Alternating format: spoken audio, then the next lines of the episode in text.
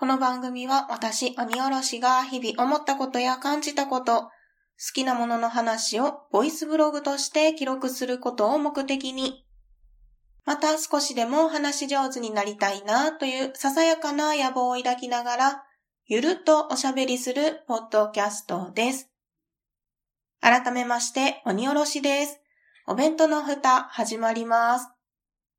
皆様、いかがお過ごしでしょうか？そして本日お誕生日の方、おめでとうございます。新しい一年になりますように願っております。ちょっと今回鼻声マシじゃないですか？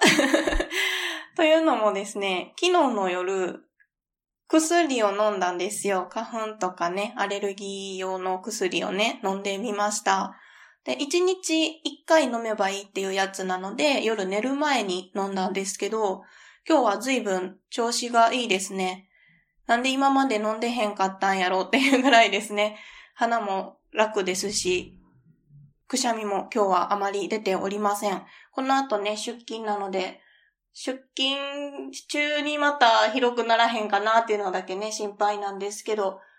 このまま調子が良ければ薬もね、飲み続けていこうかなと思います。実はですね、また花粉症の話になっちゃうんですけど、どの花粉のアレルギーか私検査してないんですよ。なので、スギ花粉だけやったら、3月中くらいには収まるのかなっていう感じなんですけど、ヒノキもアレルギー出てたら、まだしばらく続くんですよね。確か4月ぐらいまでヒノキがあると思うので、病院行きなさいって 言われそうなお話なんですが、実は知らないまま、ここ3年ほどですね、花粉症や花粉症やと 言っております。まあ、上手にね、お薬ともお付き合いをしながら、整えていこうと思います。でですね、もう一つオープニングでお話をしておきたいんですけど、前回のオープニングでスペイン語の勉強を始めようかなってぼんやり思ってますっていうことを言っていました。でですね、早速、スペイン語の教材を一冊購入してみました。今、手元にあるんですけれども、文法から学べるスペイン語というね、教材を選んでみました。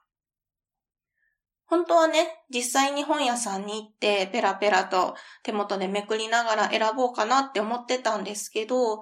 まずは形から入ろうということで、手軽にね、選ぶことのできるネットの情報なんかを参考にして、文法から学べるスペイン語がいいよっていう風にたくさん評価がされていましたので、ひとまずはこれということで選んでみました。で中もですね、ちょろっと見たんですけど、パッと見て分かりやすい書き方されてるんじゃないかなと思う教材です。まだですね、実際に問題を解いたりはしてないんですけど、見出しとかがね、見やすいので、これいいんじゃないかなと思います。そして、そしてですね、大学の頃に、あ、こんなんやってたなっていうのがね、懐かしい感じが蘇ってきております。これがね、本棚で眠ってしまうことのないようにですね、取り出しやすいところにおいてコツコツと少しずつでもですね、始めてみようかなというところでございます。またですね、進捗状況なんかもですね、お話できたらなと思っております。はい。といったところで、はじめに花粉症の薬飲んでみたら楽でしたという話と、スペイン語の本買いましたっていう話でした。では、本編に移っていきたいと思います。今回もどうぞゆるっとお聞きください。What is podcast?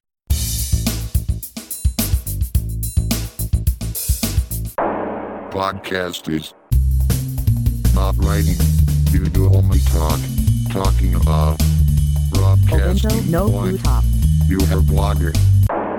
You have podcaster. Listen. Obento no Futop. はい。では本編に移っていきたいと思います。え今回ですね、お話をしたいことなんですけど、若干怖い話人によっては苦手なお話になるかもしれないので、そういうのが苦手な方は、ここでやめていただければなと思います。どんなお話をするかというと、金縛りに合いやすいんですっていうお話とか、私がよく見る夢なのか現実なのか、そういうのを見やすいという体質についてのお話になります。これまで経験してきたことのお話になります。もちろんですね、信じるか信じないかはあなた次第というところなので、気になる方は聞いていただければと思いますし、苦手な方は止めていただければなと思います。なんで今回このお話をしようと思ったかというと、ポッドキャスト番組、ナルト姫ごとさんでですね、ナルト姫さんと、ネズミさんと、あと、桃屋さんがゲストにいらっしゃってて、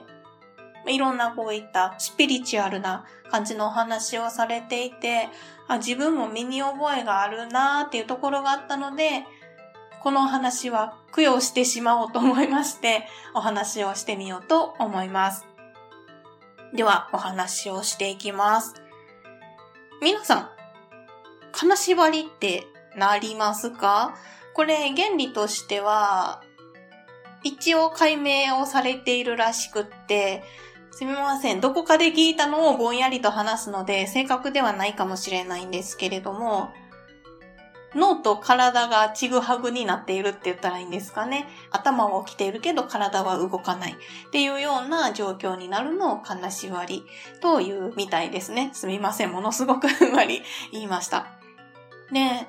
私自身がですね、最初に経験したのはいつかっていうのは忘れてしまったんですけれども、でも、だいたい中学校ぐらいの時には、あ、これ、来そうやなっていうのがわかるというか、感じるようになりました。で、個人的な感想と言いますか、感想っていうのはおかしいですね。感覚ですね。なんですけど、3つぐらいかな、あって、ここからですね、ちょっと、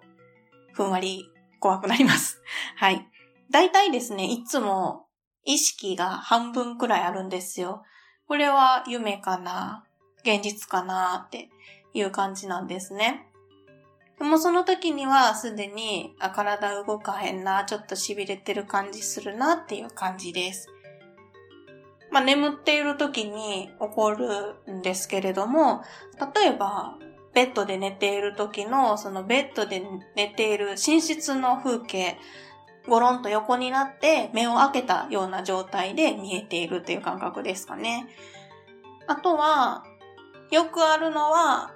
誰かしらの声が聞こえます。うちにいるはずのない人の声が聞こえます。で、これは耳から聞こえてるんじゃなくて、頭の中で聞こえているっていう感じですかね。よく SNS なんかで見る、聞こえますか？今、あなたの脳内に直接話しかけています。みたいな感じで、こう頭の中で聞こえるっていうようなね、状況になります。これはですね、女性であったり男性であったり、で、誰か二人が会話してるとかね、そういうこともあります。ただし、絶対にうちにはいない人の声ですね、が聞こえます。そんなことを分析できるようになったのは中学校ぐらいの頃からですかね。で、今までで一番、あ、これやばいって思った話なんですけど、高校生の時のお話です。1年生の時にフレッシュマンキャンプっていうものがありまして、1泊2日使って学校とは離れた別の施設に行って、みんなでその共同生活をするっていう行事がありました。その時の夜のことが私は今でも鮮明に覚えています。みんなでね、大広間、まあ、みんなといっても男女別にはなっていましたけれども、そのクラスの女子のみんなと大部屋で布団を敷いて雑魚寝をするっていう形だったんですね。で、消灯時間になりまして、明日のこともあるからもちろん寝るわけですよ。寝たんですけど、私はこの時にですね、ちょっと怖い体験をしました。何時頃だったかはわからないんですけれども、夜中に目が覚めました。で、消灯はしてたんですけれども、いわゆる豆球はついていたので、オレンジ色のぼんやりと部屋がね、見えるくらいの明かりでした。で、その布団で横になっててっていう視点はね、やっぱりあるんですよ。こう、ゴロンと横になってて、みんなでね、こう、布団を敷いている景色っていうのが見えてたんですけど、その時に何が起こったかっていうと、木魚の音がね、聞こえてきたんですね。で、複数人の男性の声が聞こえていて、なんか、お経みたいな声も聞こえてたんですよ。でもほんま嫌やなって思って。これ絶対来る、来るっていうかね、こう感覚が嫌なやつやと思ってたんですけど、そしたら、その複数人の男性の話し声っていうのが、話し合いをしていたんですね。で、どんなことを話していたかというと、誰を連れて行くみたいな会話が聞こえてきたんですよ。